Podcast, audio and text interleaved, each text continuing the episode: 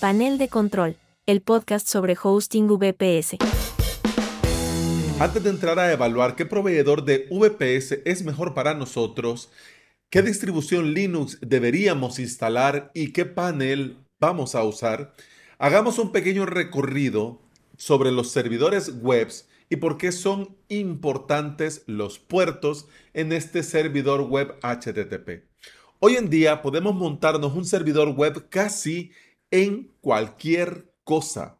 Y digo casi en cualquier cosa porque existen mini PCs, existe Raspberry Pi, existen servidores VPS, existen servidores físicos, existen servidores dedicados y mira, la lista es eterna. Incluso hasta en nuestra computadora podríamos nosotros montarnos nuestro propio servidor web si nosotros quisiéramos. Por eso es importante conocer lo básico de los principales web server que tenemos a disposición y además también conocer la diferencia, las ventajas, por qué es recomendable uno sobre otro, por qué para ciertos proyectos preferimos mejor utilizar este o este, por qué hemos dejado de utilizar Apache para quedarnos con Lightspeed, por qué entre Enterprise y Open Lightspeed algunos prefieren Enterprise y otros nos quedamos con Open Lightspeed. Es decir, que es muy buena idea hacer una vista panorámica. Y este viaje lo vamos a comenzar hablando del servidor web en general, para luego entrar y hablar de Apache, Nginx o NJX, Lightspeed y Kadi en particular. Comencemos poniendo nombre y comencemos respondiendo a la pregunta, ¿qué es un servidor web? Pues bueno, un servidor web es un programa diseñado para servir páginas web y también otros contenidos por medio de la web a quien solicite dicho contenido. Un servidor web se ejecuta en un servidor físico o en uno virtual. Por supuesto, este servidor debe de estar debidamente configurado y por supuesto conectado a Internet para que pueda ser accedido.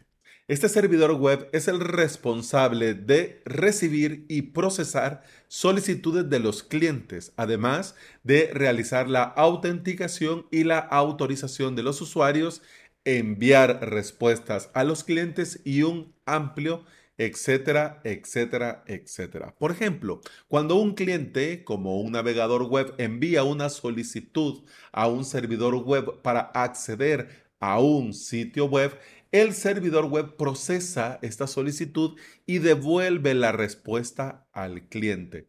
La respuesta puede incluir el contenido solicitado, como puede ser este sitio web, pero también puede ser una imagen, puede ser un archivo para descargarse, puede ser otro tipo de contenido para reproducirse en el propio navegador, etcétera, etcétera.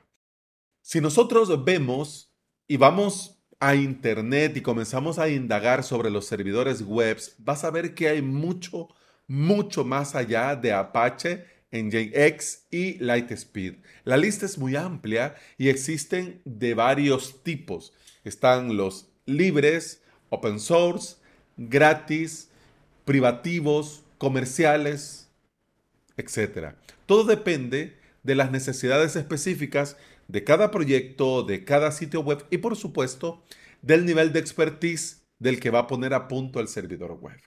Por mencionar los más conocidos o por lo menos los que nos resuenan un poco más, vamos a comenzar hablando del el web server por excelencia, Apache Web Server.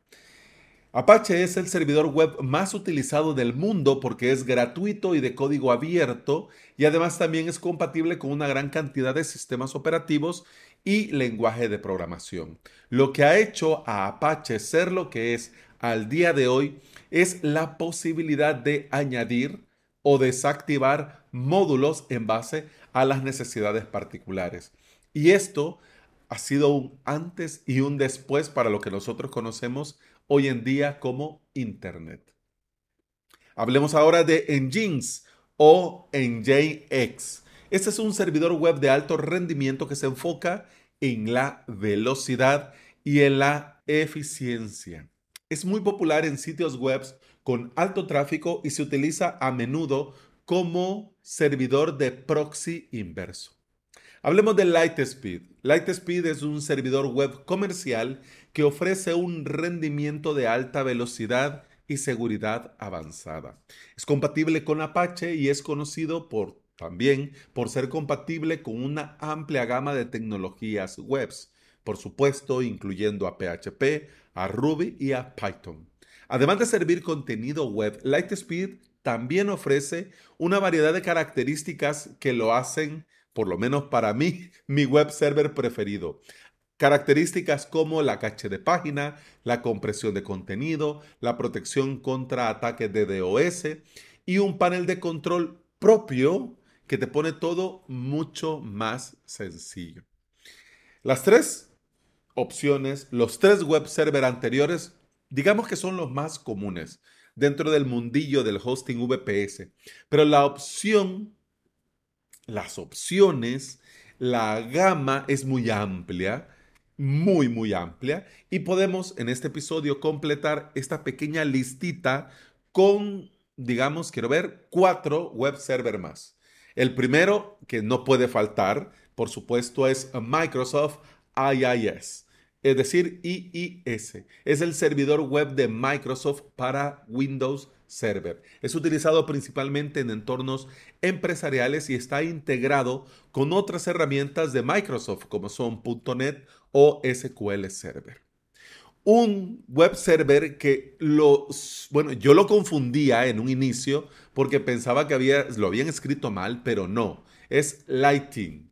Es decir, Light TTPD que no es Lightspeed, es diferente, es otro web server. De hecho, cuando hablemos sobre Lightspeed, vamos a mencionar también a Light. O bueno, ya voy a ver si hago mejor un episodio aparte. Quedo a tu merced. ¿Lo juntamos con Lightspeed o hablamos de Lightspeed y de Lighty por aparte? ¿Qué me dices?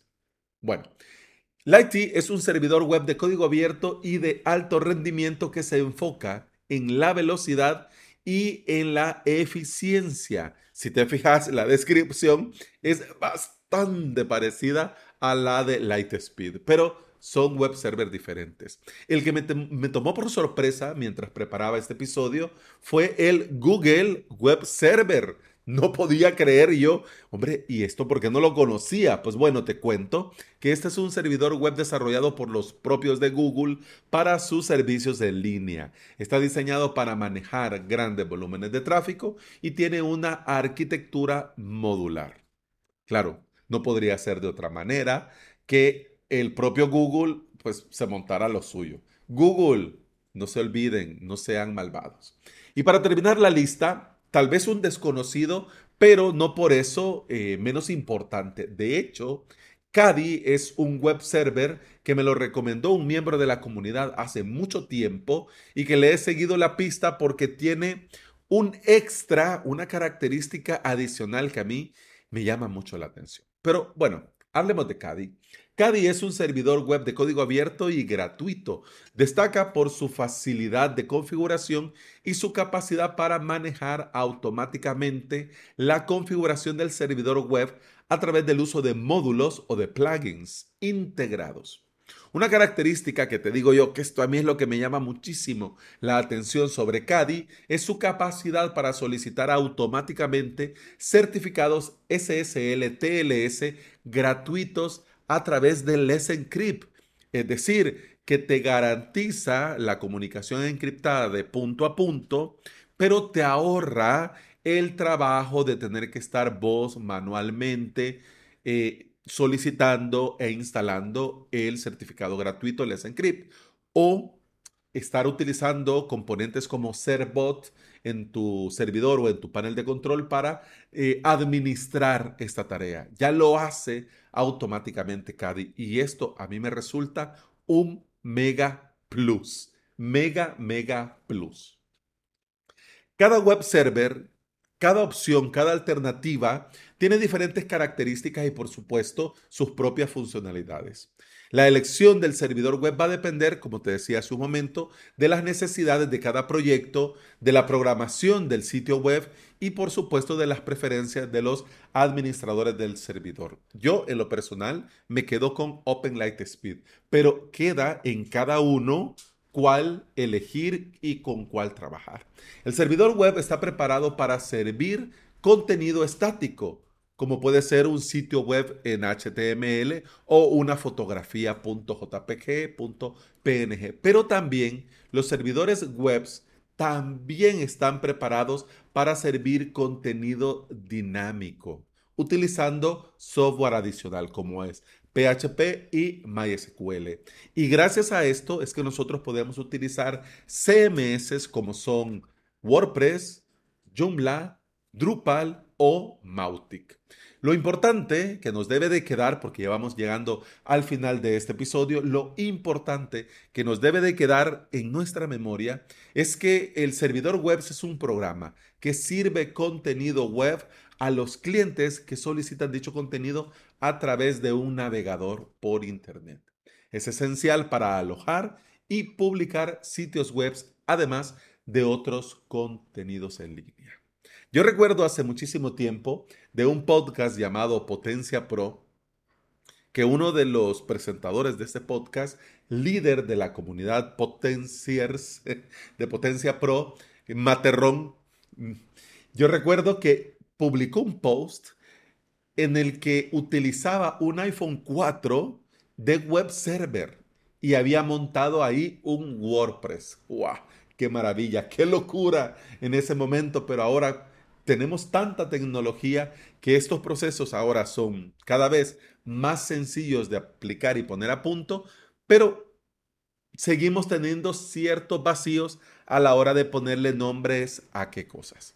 En el próximo episodio vamos a hablar de los puertos y por qué los puertos son esenciales en el funcionamiento de un servidor web. Y además también vamos a ver cómo es el funcionamiento con un par de ejemplos de cómo funciona un servidor web en general. Así que como ves, esto no ha hecho más que comenzar, así que yo de momento te doy las gracias por haber llegado al final de este episodio y te recuerdo que continuamos en el próximo. Se despide de vos Alex Ábalos, soy formador y especialista en hosting VPS y soy fundador de alojamiento VPS si vos querés que nosotros nos encarguemos como alojamiento VPS de todo lo que tiene que ver con el servidor y vos poder disfrutar de la seguridad, del rendimiento y la potencia de tu propia instancia AWS, pero querés ahorrarte la faena técnica, vas a alojamientovps.com, te pones en contacto y con mucho gusto te doy todos los detalles. Ahora es el momento ahora es el momento y vas a poder aprovechar de varias ventajas para los primeros clientes que adopten el cambio, porque vamos a cambiar mucho en alojamiento VPS. Así que si te interesa, escribinos antes de que esta fase termine. Pero bueno, lo que sí ya terminó es este episodio. Continuamos en el siguiente. Hasta entonces, salud.